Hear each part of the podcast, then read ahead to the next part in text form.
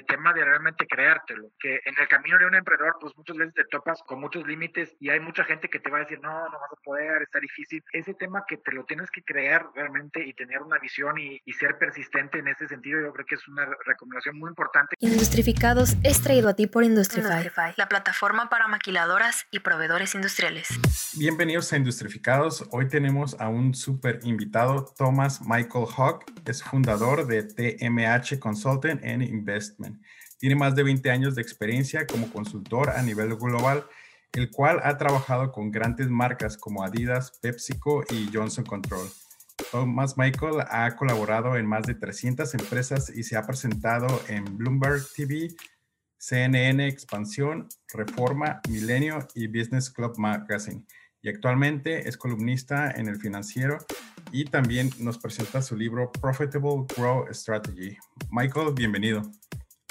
Muchas gracias, Miguel. Qué gusto saludarte y gracias por invitarme a tu eh, gran podcast. No, no, este, el honor es, es, es todo mío. ¿Por qué nos platicas un poquito de, de, ti, de cómo llegaste aquí a México? Es una, es una historia de que yo siempre digo, Dios tenía un plan perfecto para mí llegar a México, pero pues hace muchos años nunca me, hubiera podido imaginar pues llegar a México, que hace 15 años, este, con la idea de estudiar un semestre de intercambio en el TEC de Monterrey, aquí en, Monterrey. Me gustó tanto y, la verdad me gustó mucho la cultura mexicana y, lo que vi en, tu país y decidí quedarme otro semestre y luego me casé y ya tenemos dos hijos este, alemanes mexicanos y, muy feliz estar en México y muy agradecido con México y también eh, pues tratando dejar un poquito huella y trascendencia para apoyar pues, a las empresas, pues en general globales, pero pues muy específicamente, pues obviamente las empresas mexicanas, también pues este, empujar la economía, este, eh, lo que pues tú ya sabes que es muy necesitado ahorita que, que, que vamos reactivando la economía. Pues la verdad que qué padre tu, tu, historia, ¿eh? Oye, y ahorita acabas de escribir un libro, ¿por qué nos platicas un poquito de, de él? Sí, eh, eh, el libro se trata de, de, las estrategias de la estrategia de crecimiento rentable, ¿no? Este, entonces, en sí, e, el libro se enfoca que, que es el día a día que yo me topo este, en los proyectos este, con empresarios este, y con dueños de negocio y con directores generales de, de, de ver eh, sus retos financieros al final del día, ¿no? Este, porque yo siempre digo, eh, en, en, en, un negocio o una empresa, pues todo parte de, de, un presupuesto, de un plan financiero y, y todo debe cumplir en el, en, el, el plan financiero. Este, y, y sobre esto veo los retos que tienen este, los empresarios de crecer sus empresas y no solo crecer en ventas, sino obviamente que estas ventas se conviertan en ingresos, que sean ventas cobradas y también pues tienes pues un crecimiento a la par en tus utilidades y para la generación de flujo, ¿no? Este, el tema del cash flow, el tema del flujo, pues eso es lo más importante en una empresa. Este, entonces, las empresas ya más grandes, pues obviamente que ya tienen un consejo y que tienen accionistas y tienen que cotizar en bolsa, para e, ellos es lo más normal, pues ver esos temas del enfoque hacia un crecimiento rentable. Eh, aún así, solo el 20 a 25% de todas las empresas llegan a esta zona eh, de crecimiento rentable, donde a la par tienes pues un crecimiento este, y, y, una buena rentabilidad, ¿no? Hasta entonces, ese es el reto realmente, pues de, de, de cara directivo y de ahí, obviamente, este, e, establecer, diseñar, definir un modelo de negocio para llegar a esas metas financieras.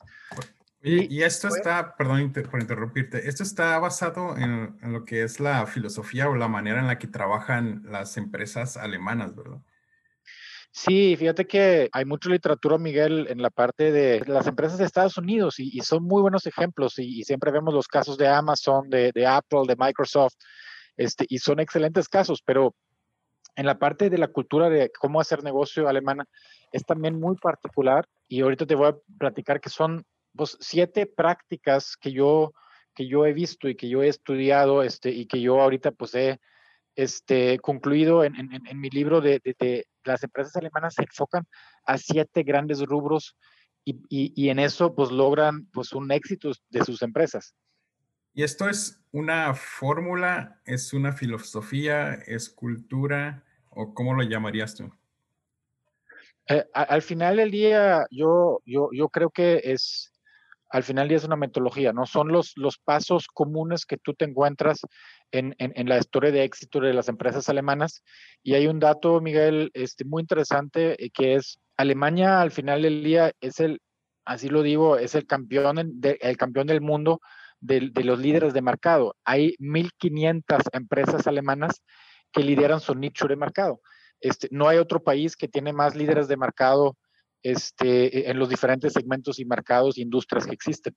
Entonces, en, cada, en cada eh, eh, pues, subsegmento o industria, normalmente tú te encuentras una empresa alemana pues compitiendo con altos estándares de calidad, innovación, buenos productos y servicios, este, y obviamente ahí conocemos las empresas grandes, ¿no? Este, todas las armadoras, ahí está Mercedes, está BMW, Audi, Porsche, este, Volkswagen, conocemos otras empresas de tecnología como SAP o SAP, este, pero lo encuentras en varias industrias, en, en, los seguros, Allianz, este, en la farmacéutica Bayer, en, en, los artículos de deportes. A mí me tocó trabajar varios años para Icona Díaz, entonces encuentras estos líderes de mercado en, en grandes empresas, pero lo particular es que eh, muchas pymes o muchas medianas empresas también lideran su eh, segmento de mercado, a veces muy específico en la parte de ingeniería, en la parte de la industria. Hay, hay, hay una serie de, de, empresas este, que son líderes. Entonces, de ahí,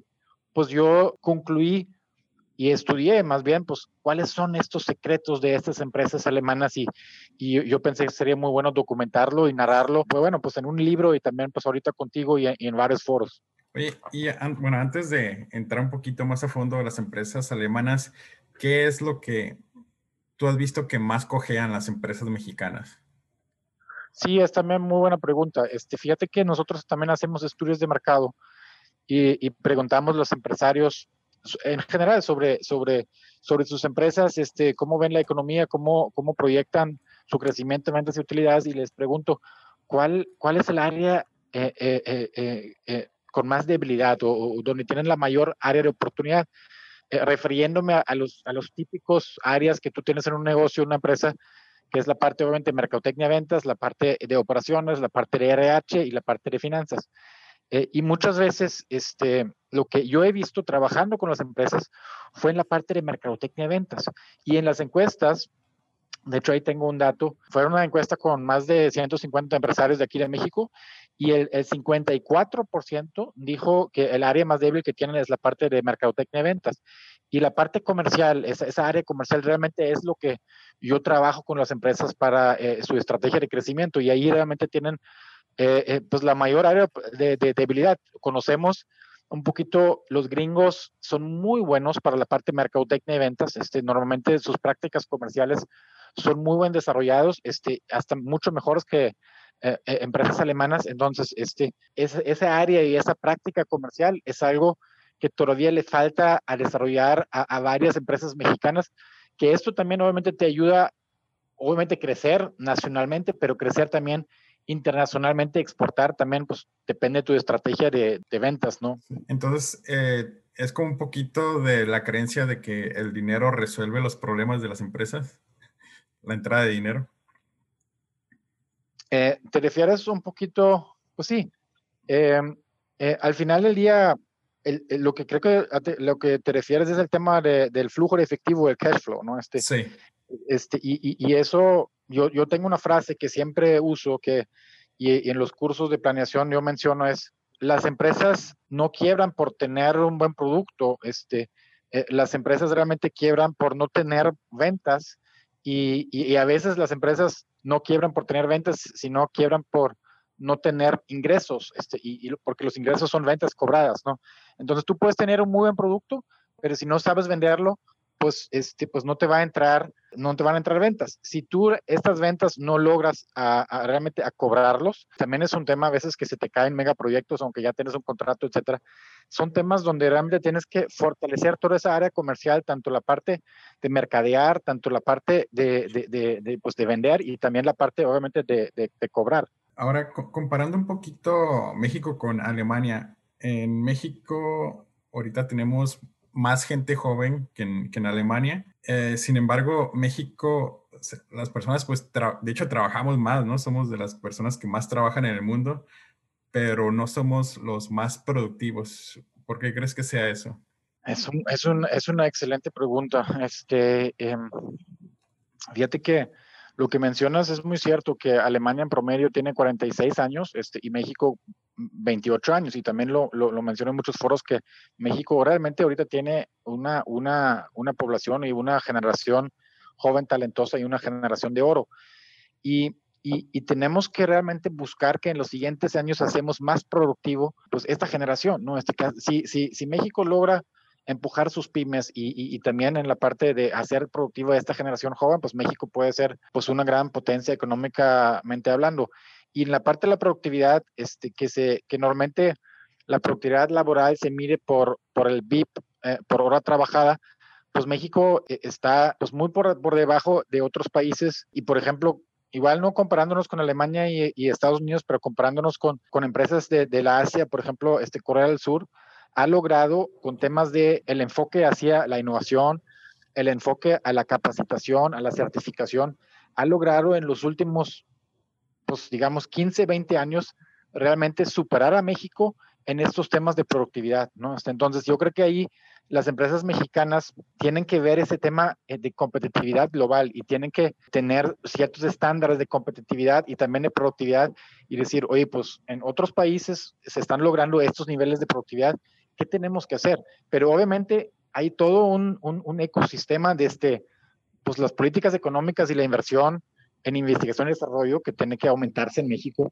desde ya el enfoque en sí dentro de la empresa del propio empresario de, de, empujar estos temas de desarrollo, este, de capacitación, de certificaciones, para que realmente tengamos un mejor enfoque hacia, pues, obviamente, temas de, de productividad.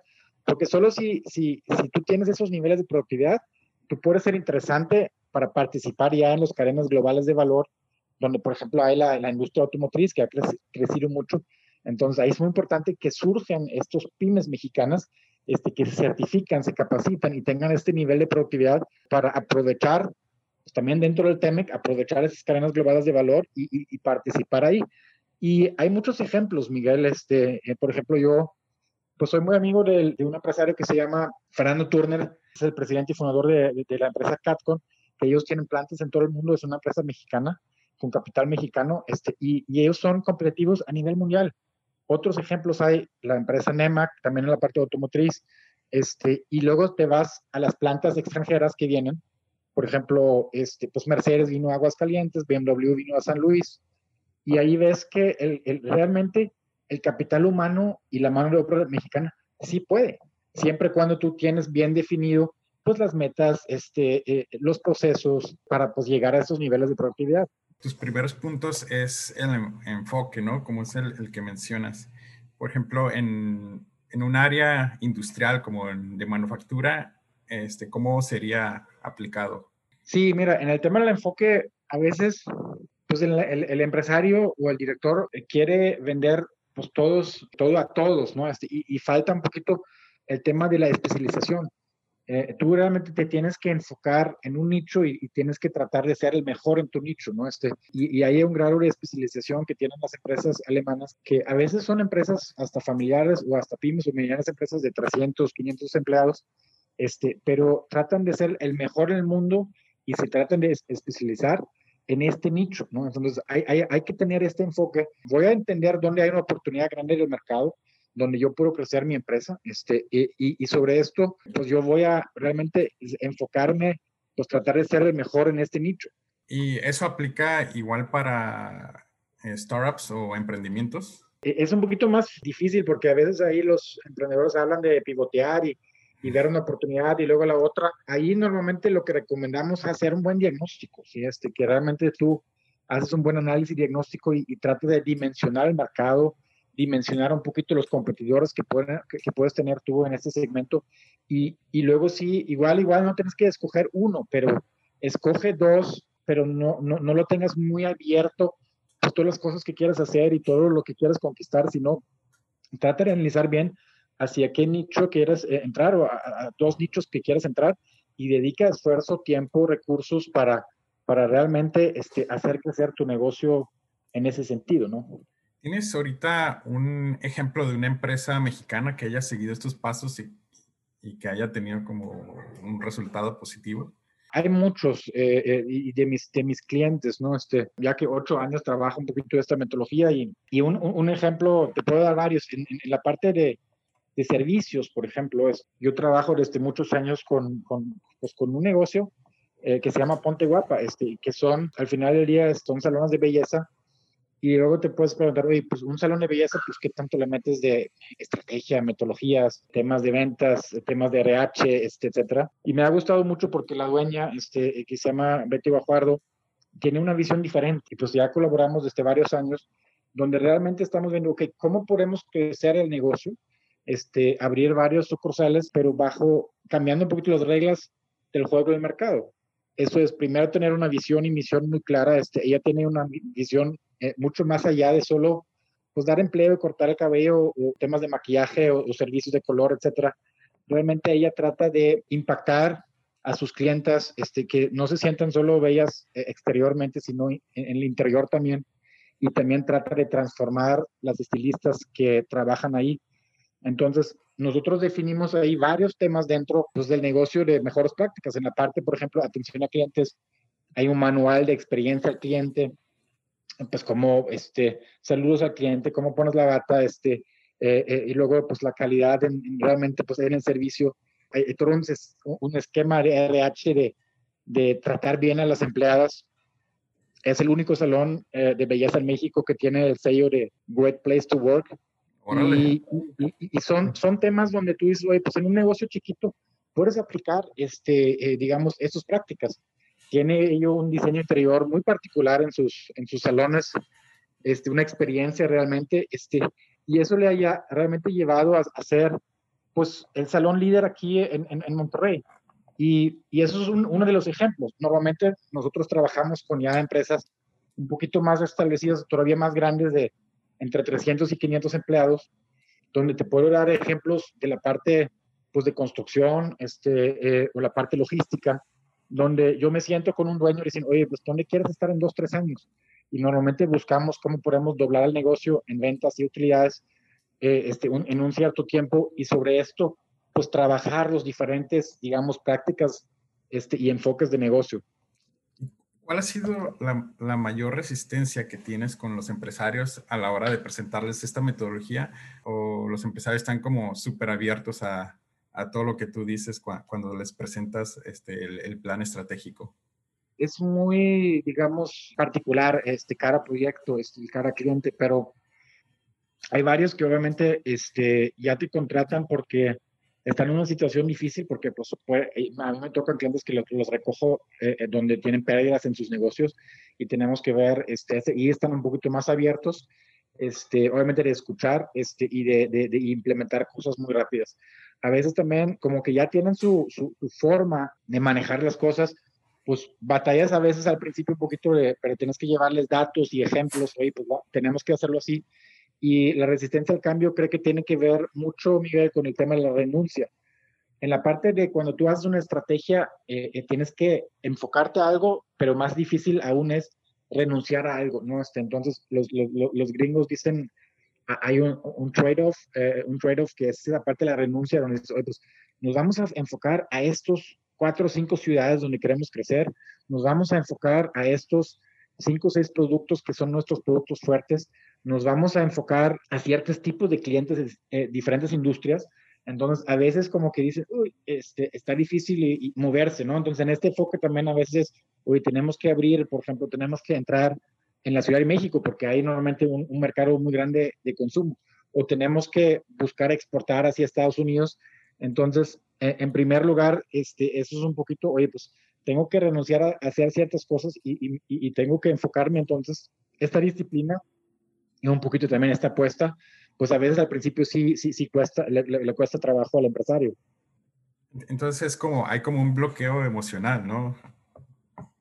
Sí, fíjate, ahí tengo un buen ejemplo de que este, nosotros obviamente hacemos los análisis, ¿no? Este, y hay, en el tema del enfoque también lo menciona el, el, famoso, la, la famosa red de Pareto, el, tema del 80-20, donde eh, eh, normalmente se muestra que el 20% de ciertos servicios y productos hacen el 80% de la venta. Entonces ahí tuvimos un cliente que tenía como 5.000 SKUs, 5.000 productos, y realmente le mostramos, mira, realmente este, estás haciendo con 800 o 1.000 productos, estás haciendo eh, el 80% de tus ventas. Y hay muchos productos que son obsoletos o que, que realmente no, no, hay mercado o, pues no hay una rotación suficiente, este, y le pedimos, le decimos, oye, pues, pues, tienes que quitar varios, cientos de esos productos, pues ya hay que quitarlos.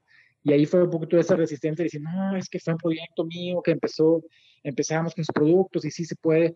Entonces, eh, entonces ahí está ese tema, aunque lo mostramos con datos que por ahí no es. Y eso es el tema de la renuncia, amiga, donde tienes que, pues no hace sentido, vamos a enfocarnos tiempo, recursos este, eh, hacia realmente los productos que nos funcionan ahorita y los productos que vemos que, que, hay un mercado.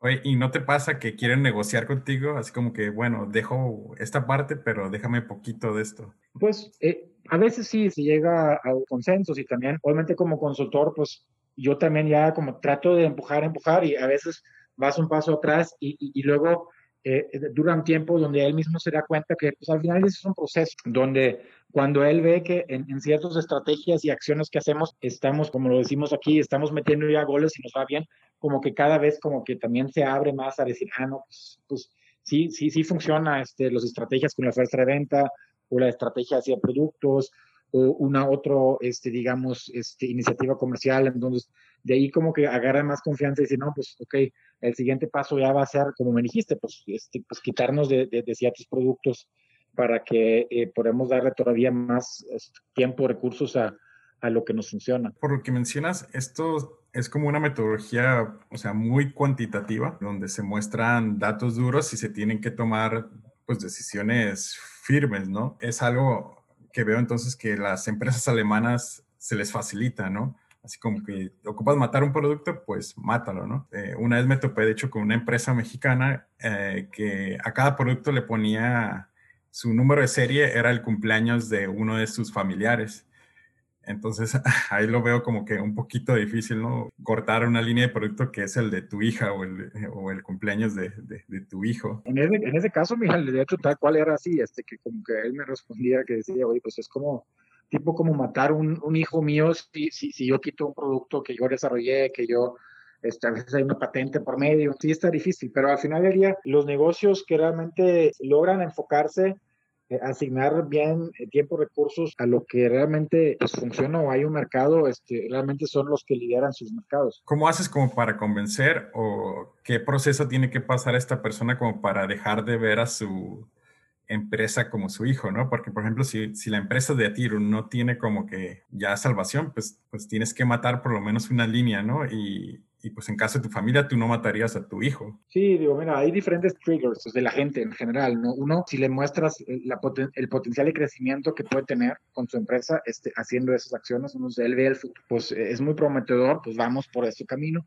Eh, otro a veces es ya una necesidad, como te dije, financiera, donde pues ya, ya no ya no hay por dónde y, muchas veces también son temas de análisis donde con datos duros tienes que mostrar eh, que sí funciona y no, o también este, eh, que pues que realmente conectarlo también con, con, con otros empresarios o con clientes que, que, tengan ellos una plática donde, donde, donde pueden entender un poquito cuál es este proceso este, de, digamos, de ajustes, de cambios, este, de enfoques.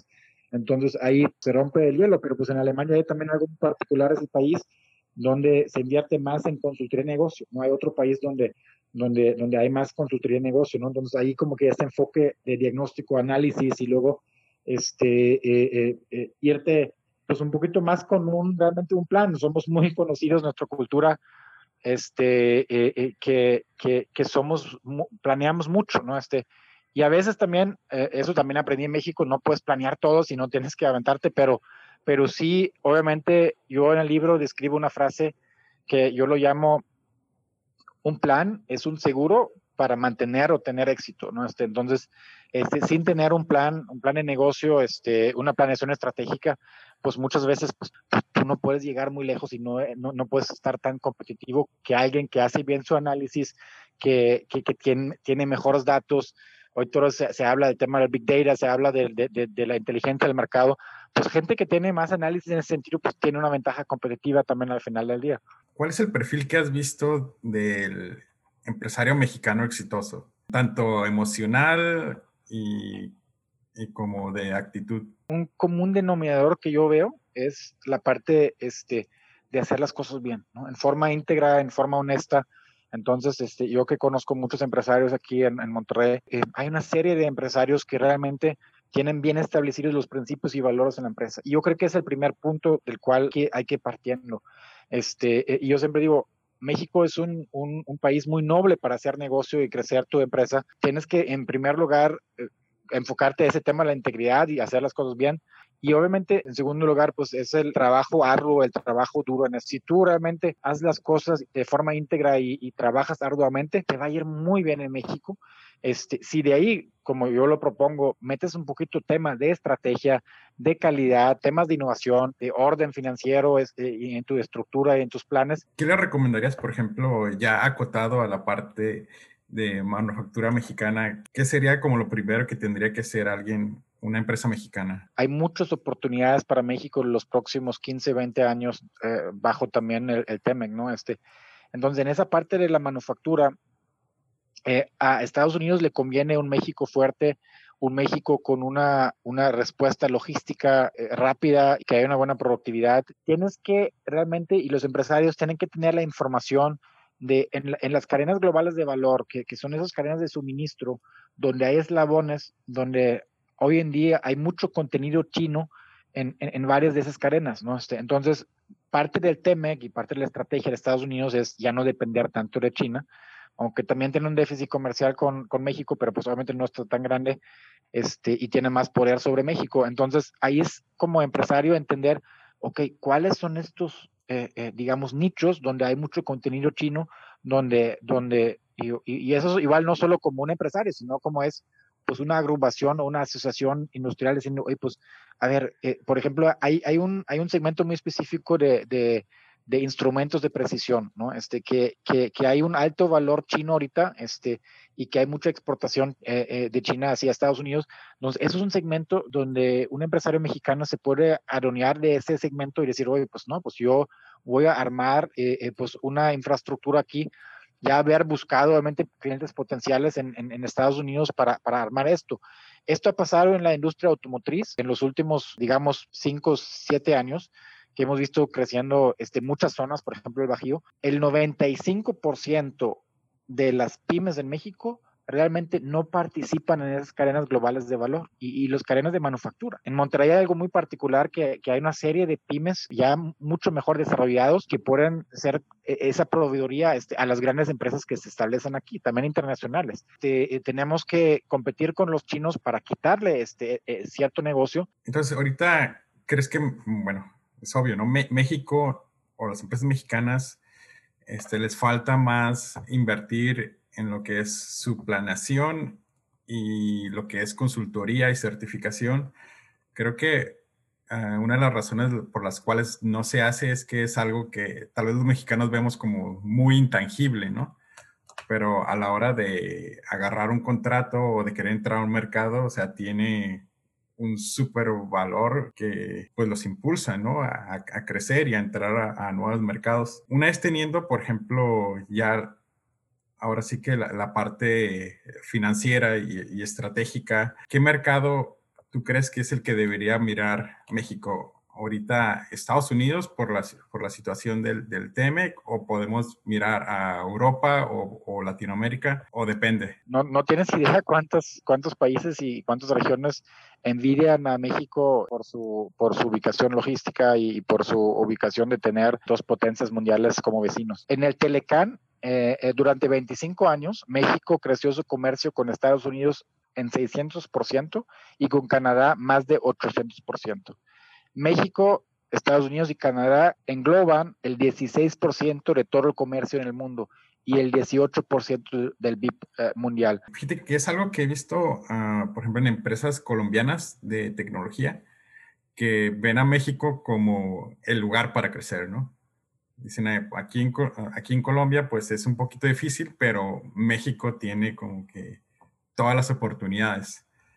Y acotando a tecnología, este, ¿cuál sería como la recomendación? ¿Como crecer aquí y después exportar? Pues yo creo que obviamente tienes que primero establecer un cierto expertise y, y, en tu estrategia de crecimiento, primero, pues obviamente tienes igual a un tema local, pero tienes que tener un plan estratégico de visualizar, no solo atender la parte local, sino un poquito más a, nivel regional y luego también internacional, ¿no? Este, una vez que ojalá el, próximo año que se supera esto con la vacuna, este, eh, eso es algo muy importante para que se conectan realmente este, en esas ferias internacionales. Este, yo estoy muy conectado con la Hannover Messe, que es la feria industrial y tecnológica más importante del mundo, este, y conectado ahorita con la versión, eh, el satélite que hay en, en, en León, Guanajuato este, de esta feria. Ahí eh, las empresas mexicanas se tienen que ir conectando este, y, y, también de ahí hacer relaciones nacionales, pero también hacer eh, este, relaciones este, internacionales, de irte a ferias en Estados Unidos, irte a feria en Alemania, donde realmente las empresas buscan nuevo talento y, buscan proveedoría. Ok,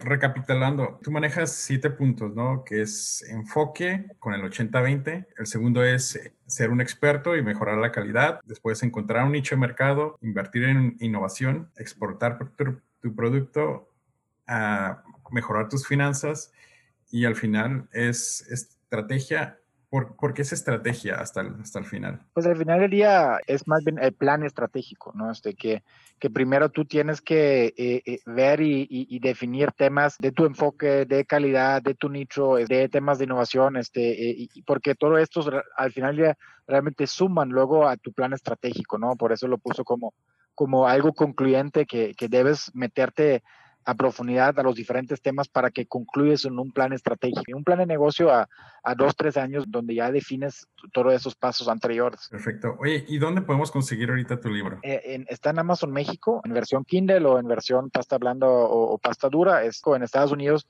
está en Barnes Noble y pues también en Amazon USA, en Apple, Apple Books. Buscándolo por el nombre del libro, Profitable Growth Strategy o con mi nombre completo, Thomas Michael Hawk. ¿Vas a sacar el, audio? Sí, es que qué buena pregunta. Este, eh, yo creo que durante los próximos este, dos, tres semanas ya va a estar listo la, la, parte del audio también, ¿no? Este, y yo me muevo mucho en LinkedIn, ahí me, con mi nombre completo también, este, entonces ahí también me pueden este, escribir o, o, o, conectarte para que los que les gusta más la parte del audio. Entonces, antes de terminar, dos recomendaciones que nos puedas dar, una para la industria de manufactura y otra para emprendedores? En el tema de, la industria de manufactura, yo creo que eh, es el tema de la competitividad. Este, tenemos que ver como México realmente compararnos este, con, con otros estados como Ulsan, por ejemplo, en estados en Corea del Sur, este, o, o, o el País Pasco en España, o, con Texas o con California. Tenemos que compararnos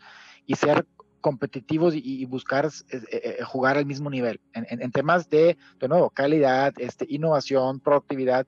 Entonces, eso es mi, mi llamado de atención de, al empresariado mexicano. Este, pues, y en la parte de manufactura tenemos que visualizar cómo nos hacemos más competitivos y productivos. El tema de realmente creértelo, este, que, que en el camino de un emprendedor, pues muchas veces te topas con, con, con muchos límites y, y, hay mucha gente que te va a decir, no, no vas a poder, está difícil.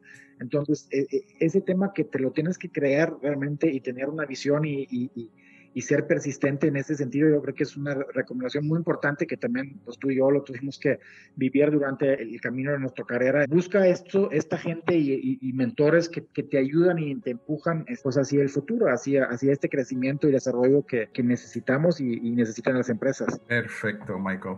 Pues llegamos a la sección de preguntas rápidas. Primera pregunta, Ah, muy importante. ¿Cuál es tu comida favorita? Eh, pasta, comida italiana.